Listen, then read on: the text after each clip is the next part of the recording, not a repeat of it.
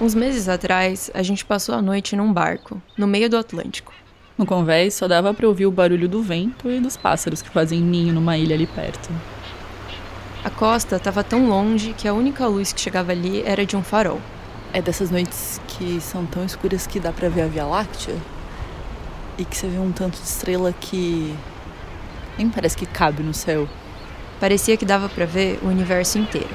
E a gente é tão acostumado a olhar para cima para procurar outros mundos que a gente esquece que aqui debaixo de mim nesse barco tem outro mundo, um mundo imenso e que a gente conhece tão pouco quanto a gente conhece o que tá lá em cima no meio desse monte de estrela.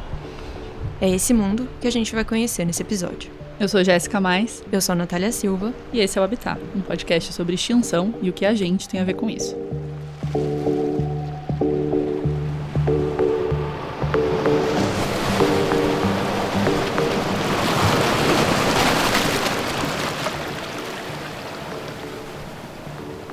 E aí, Jéssica? Me conta o que você tá fazendo. Eu tô me preparando para mergulhar. Tô sentadinha na parte de trás do barco com o pezinho na água, porque eu vou botar o pé de pato e aí não tem condições de caminhar, dar dois passos com ele em terra firme. Esse barco aí estava flutuando nas águas azuis e quentinhas de Caravelas, no sul da Bahia. Eu sou uma mergulhadora bem iniciante, então tinha um instrutor para cair na água junto comigo, o Pedro Linhares. Agora o Pedro vai vir botar o colete com o cilindro em mim. Tudo preso? Tudo preso. Vamos ajustar, ajustando as fivelas. Agora vou abrir o ar. Confere se tem ar. Tudo certo. Ok. Pode colocar sua máscara. Minha máscara é rosa e bonita. Tá pronta? Mas vamos lá.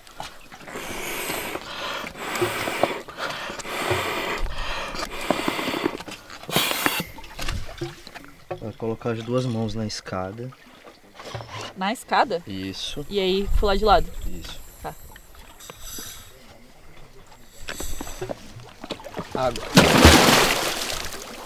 Aí, tudo bem? Enquanto a Jé tá debaixo d'água, eu vou te contar o que nós fomos fazer lá. A gente estava bem em cima do recife de coral da Pedra de Leste, em Abrolhos. A área onde ela estava mergulhando é monitorada por pesquisadores. Os cientistas estão acompanhando o impacto causado por um porto construído na região para escoar a produção de eucalipto. Como o mar não era fundo o suficiente para as embarcações passarem, foi preciso fazer uma dragagem. Hoje o porto não está funcionando, mas a movimentação deixou marcas nos corais dali. Por enquanto, a madeira está sendo transportada em caminhões, que a gente viu aos montes no caminho até Caravelas. A estrada, inclusive, é margeada por eucaliptos tão grandes que nem cabiam na foto. Nós chegamos em Caravelas com um dia de antecedência, porque o barco precisava zarpar com o sol nascendo. Depois de mais de 30 horas em alto mar, a gente já tinha mergulhado várias vezes. Mas eu confesso que eu não me dei muito bem com esse lugar que não parava de balançar nunca. Então só a Jéssica foi ver como a dragagem afetou o Recife.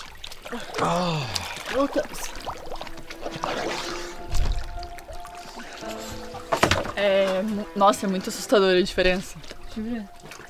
Parece. Sei lá, uma casa abandonada, assim, sabe? Que tem muita poeira em cima. E aí, cê- quando você mexe com a mão, assim, é, mesmo longe, só pra fazer movimento na água, sai nuvem de poeira, assim, dos corais. É bem assustador. Essa diferença é o que muda de um coral que tá bem para um coral que tá sofrendo. É, é, tipo, é tudo mais cinza, assim, a água é mais turva, bem mais turva. É, tipo, eu consegui, eu consegui enxergar o Pedro e, sei lá, acho que um metro ao meu redor, um metro e meio ao meu redor, mais do que isso não dava pra enxergar. Achei bem, bem impactante. A gente viu uns corais bem mal das pernas, assim. E tinha peixe, mas bem menos do que nos outros lugares que a gente mergulhou. Impactante. Acabaram meus adjetivos.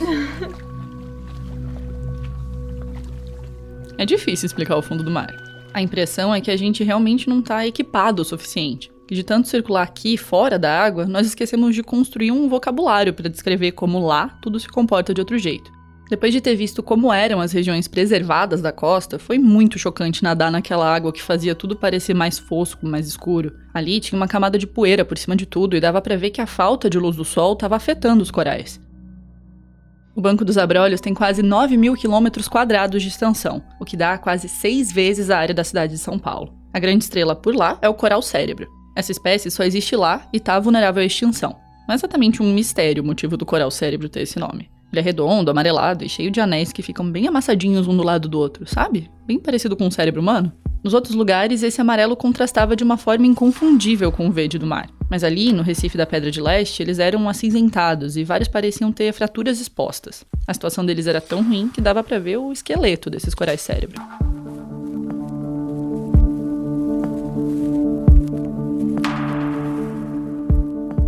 Explicar o que é e como funciona um coral é um negócio um pouco complexo.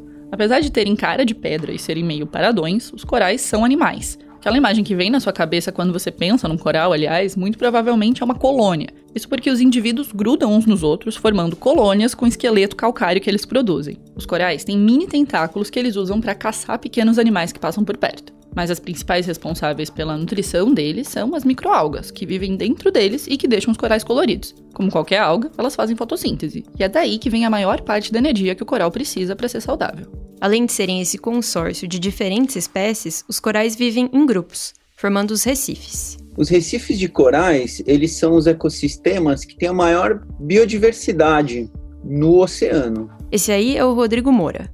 A gente conversou com ele antes da viagem para entender o que, que a gente encontrar em Abrolhos. Eu sou professor da Universidade Federal do Rio de Janeiro e eu coordeno o programa de pesquisas ecológicas de longa duração em Abrolhos. Esse programa monitora ecossistemas por bastante tempo para produzir dados que sirvam de base para tomadas de decisões. Eu trabalho em Abrolhos desde 1998. É, morei lá por 11 anos na cidade de Caravelas e, e para mim é um grande prazer estar aqui falando com vocês, que é quase como estar tá falando sobre a minha própria vida. Um dos lugares acompanhados pelo Rodrigo é esse Recife em que a Jéssica mergulhou, na Pedra de Leste. E ele é apaixonado por essa complexidade dos corais. A gente costuma chamar os recifes de florestas tropicais do oceano, né? Porque eles, eles rivalizam com as, com as florestas tropicais em termos de biodiversidade. Pode parecer meio esquisito pensar nesse paralelo entre ecossistemas tão diferentes. Ainda mais para nós brasileiros que temos a maior floresta tropical do mundo. Afinal, como que a gente compara uma mata vasta, cheia de sons, com árvores enormes, com um pedaço do mundo que nem dá para ver fora d'água? Mas a verdade é que recifes de coral são uma explosão de vida. Apesar deles ocuparem só 1% da superfície da Terra, os recifes abrigam um quarto de toda a vida marinha. E isso num planeta que é 70% coberto de água. Para tentar trazer esse mundo para a terra firme, dá para imaginar que os corais são edifícios onde mora um monte de gente. Aí os recifes são cidades em que cada um usa estrutura de um jeito diferente, para procurar comida, para dormir, para se esconder de predadores. Nessa analogia, Abrolhos seria uma metrópole. Ali está a maior biodiversidade marinha de todo o Atlântico Sul. E como toda metrópole, Abrolhos tem umas obras arquitetônicas bem famosas. Os chaperões, que só existem ali. São colunas, colunas de mais de 20 metros de altura, mais de 50 metros de largura. Elas foram construídas nos últimos 8 mil anos. Então, na medida que o nível do mar foi subindo, o Recife foi sendo bioconstruído, né, por corais, por algas, por outros invertebrados, acompanhando essa subida no nível do mar. E na medida que o Recife chega, chegou perto da superfície, ele começou a se expandir lateralmente. Como lá não tem muita tempestade, o Recife não é tão erodido pelo mar. E como o coral precisa da luz do sol para fazer fotossíntese, quanto mais perto da beirada da água, melhor.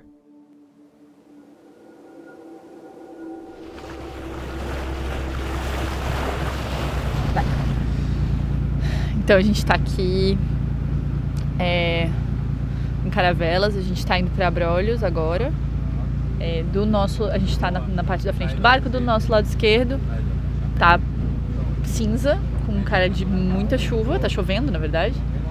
Do nosso lado direito tá um sol de paraíso. Nós voltamos um pouco no tempo. Esse era o começo da nossa expedição em busca do coral cérebro. A gente já mergulhou, a gente fez nosso primeiro mergulho, que foi um mergulho de uns 5 metros, 6 metros. É, para mim foi muito contraintuitivo respirar embaixo d'água. Roda mais pra cá, marca direita, ainda cheio Esse barulho de aí, fundo é. Ah, tá É, aí, ó. funcionando como Waze. Fora. Navegando no meio. Porque a gente tá passando no meio de um monte de coral, né? Então ele tá navegando, é, ajudando o John a manobrar. Exatamente. Ele precisa olhar pra baixo, ver onde tá o coral. O John era o capitão do nosso barco. Ele estava na cabine, pilotando o timão, de olho no GPS. Mas o Zá, que era o nosso guia e o instrutor de mergulho da Nath, estava em pé, na pontinha da proa, de olho na água. Vocês estavam perguntando pela chuva. Tem uma bem perto ali, ó. É, a gente vai passar lá? Só se vocês quiserem, quero perto. Não. Nosso rumo tá... Obrigada. É, Nosso rumo tá mais ou menos aqui, assim. Foca sempre no azulzinho, assim, onde tá de boa. Não olha pro lado de lá, não. Aqui é muito complexo, viu a navegação? Como é que é o lugar que a gente tá passando? Né? Tá raso ainda, correndo. Sim. Tem muito chapeirão ainda na, na passagem. É no olho, né? É, aqui é o único tipo de navegação que funciona é no olho, né?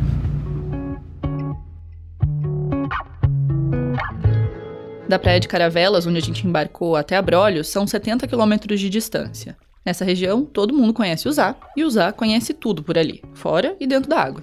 Eu sou filho de pescador aqui de Caravela, né? Meu pai era nativo daqui também.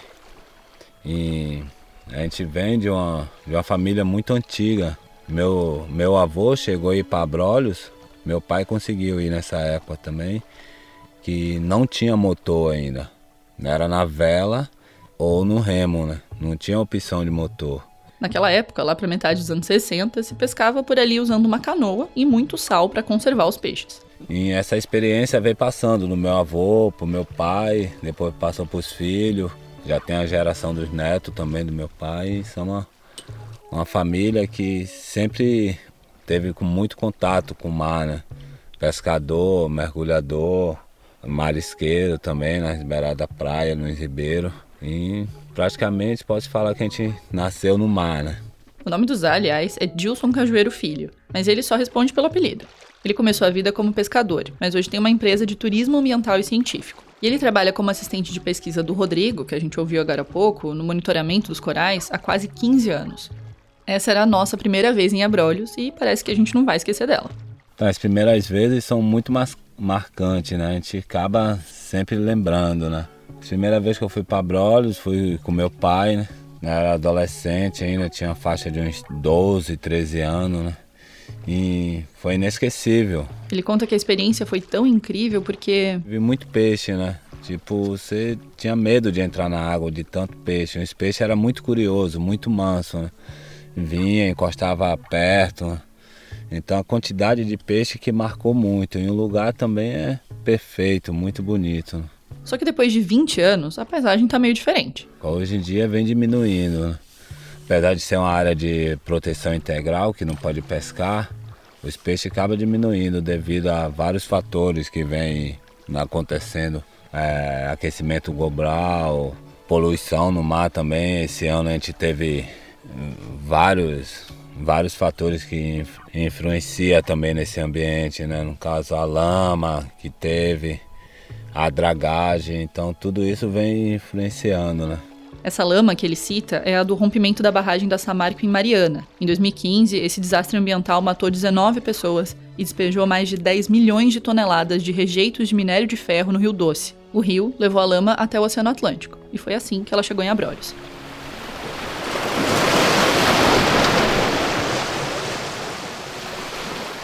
Assim como não existe divisão entre rio e mar, também não existe entre mar e terra. O que a gente faz em um lugar vai afetar o outro. E isso sempre foi assim.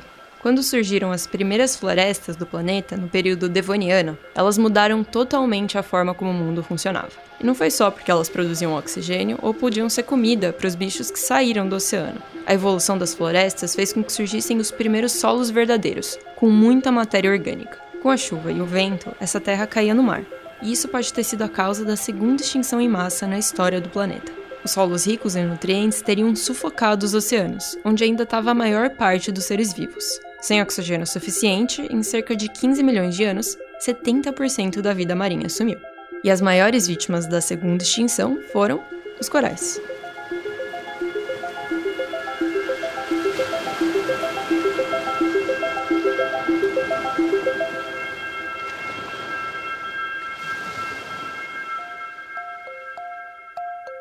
O Habitat é um podcast da Folha com apoio do Instituto Serra Pilheira, que fomenta a pesquisa e a divulgação científica no Brasil.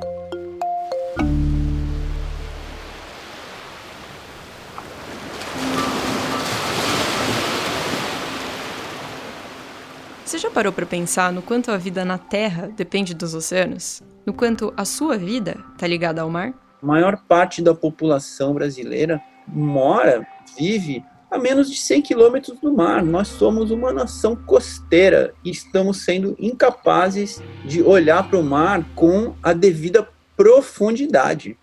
O litoral brasileiro tem quase 11 mil quilômetros de extensão. Quando uma área desse tamanho é ocupada de forma desordenada, mexe com o equilíbrio do que existia ali. A grande, a grande virada na qualidade ambiental dos recifes é uma virada relativamente recente, né? O, sul da Bahia ele ficou é, bastante protegido até a década de 1970.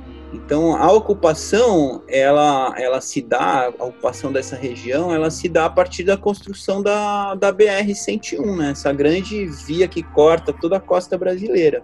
A BR-101 começa no Rio Grande do Norte e termina no Rio Grande do Sul. A qualidade do asfalto, o tamanho das pistas, tudo isso varia de uma ponta a outra. O que não muda é a função de uma rodovia: abrir caminhos, incentivar a ocupação de terra e trazer gente. No caso do litoral sul da Bahia, junto com a BR-101, veio o desmatamento, veio a agricultura de grande escala e especialmente é, a monocultura da celulose né, nas últimas décadas, e, e, o que implicou também numa urbanização maior, já que é uma atividade agroindustrial, com, com plantas fabris, com toda a estrutura é, necessária para prover os insumos para essa indústria que é gigantesca, né? uma, das, é uma das indústrias mais importantes aí na pauta de, de exportação do Brasil. É o impacto disso que aparece nos corais machucados da Pedra de Leste.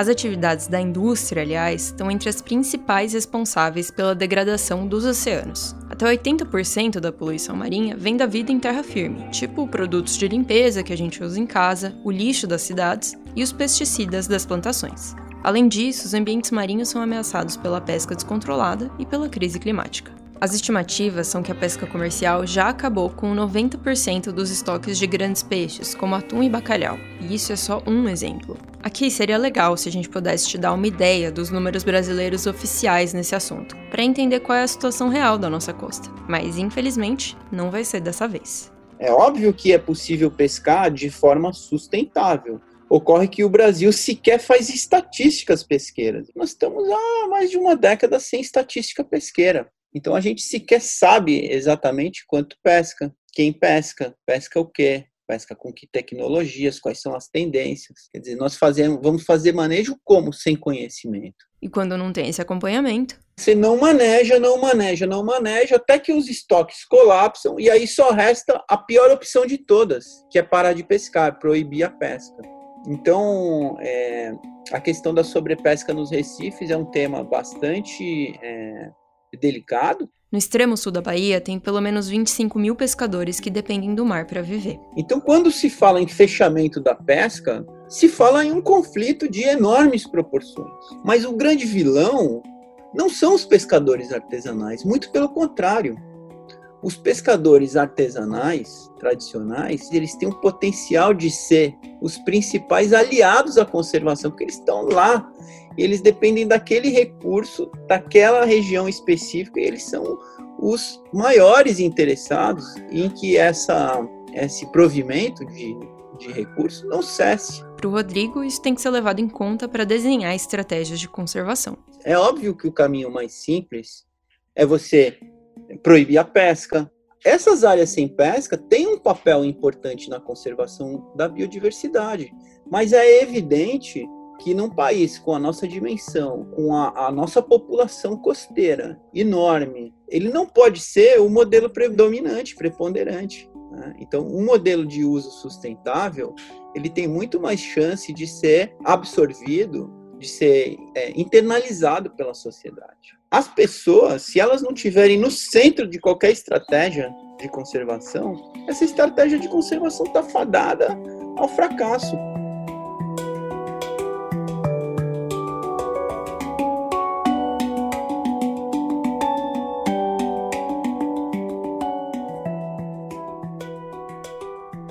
Esse equilíbrio entre conservação e subsistência envolve pessoas como Zay e a família dele, que dependem dos recifes saudáveis para trabalhar. Então, a criação do parque, quando se criou o parque, os pescadores não era, não foram tão a favor da criação, porque eles praticamente perderam um território de pesca, né? Ele está falando do Parque Nacional Marinho dos Abrolhos, que protege a região desde 83. Mas por outro lado, ao longo dos tempos, eles perceberam que é importante ter abrolhos, que se está protegido ali aquela área, se os peixes começam a aumentar em abundância, eles acabam saindo para outros lugares. E essa diferença de um ambiente doente para um ambiente preservado é muito nítida. Dá para ver a olho nu.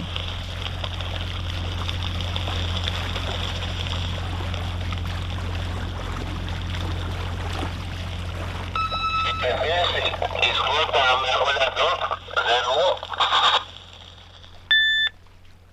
Na escuta, mergulhador, alto e claro. É isso que fala? Acho que é. Nesse momento ele se encontra no Parque Nacional Marinho dos Abrolhos, na Ilha Seriba, Porto Língua da Seriba. Mergulho incrível, água limpa, bastante peixe e coral, o indicativo que o ambiente está equilibrado, ok?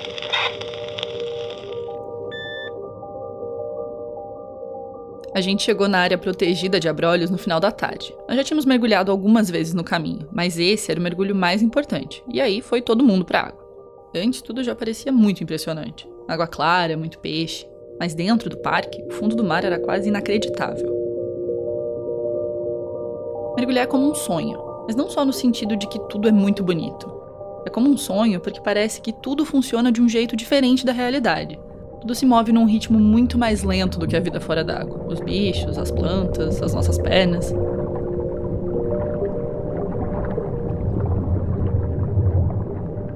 E o mar não é silencioso. O que se escuta são sons graves, interrompidos pelo barulho das bolhas que a gente solta. Respirar, aliás, deixa de ser algo simples que a gente faz sem perceber. Dá para ouvir o ar entrando no nosso corpo, passando por todo aquele equipamento que dribla a natureza e faz com que a gente consiga ficar vivo por muito tempo no fundo do mar. Talvez isso seja o mais perto que a gente consegue chegar da experiência de um astronauta, de estar num lugar que não foi feito para nossa espécie. E os recifes realmente parecem uma coisa de outro mundo, um jardim alienígena. As cores são fortes, muito mais fortes do que a gente está acostumado a ver fora d'água. E a verdade é que a gente não conseguia imaginar a diversidade que a gente ia encontrar. Dá para fazer uma lista com o nome dos peixes. Badejo, budião, dentão, tem uns peixes de passagem, umas guarajuba que a gente viu passando, prateado. É, peruá, cirurgião, né? Pomacantos. Então, inúmeras espécies de peixe, né? Os cardumes são tão organizados que parece que eles seguem alguma sinalização de trânsito invisível. Eles estão ali, nadando para lá e para cá, vivendo a vida, e não dão a menor bola pra gente. Também deu para ver muitas espécies de coral. Coral a gente viu cérebro, coral fogo. O coral fogo é alaranjado e parece uma labareda, mas não é por isso que ele tem esse nome. Ele se chama assim porque queima se você encostar nele, como eu descobri na prática. A gente também conheceu. O Cismilha Rat, é, Sidera Estreia, Monta Estreia. Enfim, você entendeu. Deu para gastar bastante o latim. Essa conversa com Zá aconteceu na ilha Siriba. Ao nosso redor tinha muito pássaro e eles estavam fazendo um escândalo enquanto o sol se põe.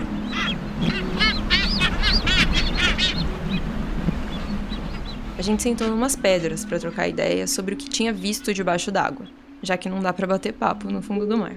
Deu para perceber que os corais estão todos normais, não percebemos nenhum sinal de branqueamento, né? Tava todo mundo saudável. O branqueamento acontece quando o ambiente está em desequilíbrio e os corais expulsam as algas que vivem dentro deles e que são sua principal fonte de energia. Como são as algas que fazem os corais serem coloridos, quando elas vão embora dá para ver o esqueleto calcário deles. E é realmente muito branco, tipo cor de osso assim. Mas é um branco que é muito branco, né? Tem vários corais, cada um de uma cor, aí você vê tudo branco, na hora se dá um. meio que fica muito triste. Não sabe o que vai acontecer, se vai morrer todos os corais, se eles vão voltar, se não vão. Um Recife branqueado fica deserto como uma cidade fantasma. É uma sensação até difícil de descrever, né? Esse fenômeno é causado por mares quentes demais e está ficando cada vez mais frequente com a crise climática. Os corais até conseguem se recuperar do branqueamento se essa onda de calor não dura muito tempo, mas hoje a temperatura dos oceanos já está quase um grau acima do que ela tinha antes da Revolução Industrial, e isso vai minando a saúde dos corais. Em Abrolhos, Os dois anos passados a gente teve uma onda muito forte de calor, então todos os corais branquearam, né? Algumas espécies, tipo o coral fogo, uma minépla, branqueou praticamente 100%. E teve uma mortalidade alta. De todos os corais, foi o que teve a maior mortalidade, foi o coral fogo, né? Os corais que mais sofreram foram os que ficam mais perto da superfície, até uns 5 metros de profundidade, onde a água esquenta mais. Mas chutando assim, acredito que morreu uns 30% da, das colônias, principalmente as colônias grandes, né, as mais antigas. Esse, que era um fenômeno raro, vai se tornando aos poucos a nova realidade dos oceanos. Os últimos dados de temperatura que a gente pesquisou que vem, tipo um evento desse era de 20 em 20 anos, de às vezes mais, né? Hoje, com do jeito que está o aquecimento global, está acontecendo de dois em dois anos, de três em três anos, então está muito mais frequente, né? Isso é muito mais preocupante também.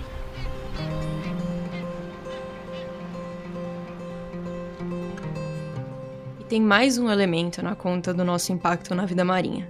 Nos lugares onde a água e o ar entram em contato, acontece uma troca. Os gases da atmosfera são absorvidos pelo oceano e vice-versa. Em condições normais, essa troca fica equilibrada. Só que a gente alterou muito a atmosfera do planeta. Desde o começo da Revolução Industrial, a humanidade queimou combustíveis fósseis suficientes para acrescentar 365 bilhões de toneladas de carbono na atmosfera. O desmatamento contribuiu com mais 180 bilhões de toneladas. A consequência disso é que a quantidade de gás carbônico no ar hoje é maior do que a dos últimos 800 mil anos. À medida que a água do mar absorve parte desse CO2, ela fica mais ácida. E isso pode colocar em risco várias espécies marinhas, entre elas os corais, causando um desequilíbrio em toda a cadeia alimentar. Se as coisas continuarem assim, os recifes podem ser o primeiro grande ecossistema extinto na era moderna. Então, o que os corais estão fazendo para nós hoje é um tremendo, é um tremendo serviço. Eles estão dando um alerta de que algo muito severo, de consequências e proporções enormes, está acontecendo com o mar, com a água do mar. A água do mar está perdendo qualidade. De certa forma, os corais são como um canário da mina. No século XIX, os trabalhadores levavam canários para dentro das minas de carvão. Como esse passarinho é muito vulnerável a gases tóxicos, se ele morria, era um aviso de que havia um vazamento e que a vida dos mineiros estava em risco. Os corais estão dando seu aviso.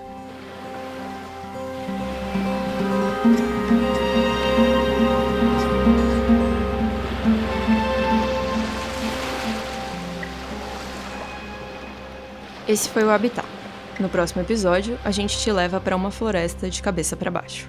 No site da Folha você encontra fotos dos nossos mergulhos, além das referências desse episódio e mais informações sobre o que está ameaçando os corais. Eu e a Jéssica pesquisamos, produzimos e escrevemos o roteiro do Habitat, que é editado pela Magia Flores.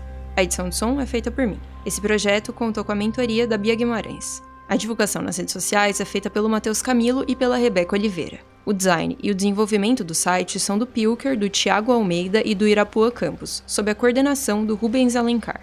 As ilustrações são do Luciano Veronese. Fernanda Juliette e Michael Silva fizeram a versão impressa do projeto. E a edição de arte é da Thea Severino e do Kleber Bonjoan. Até o próximo episódio. Até lá!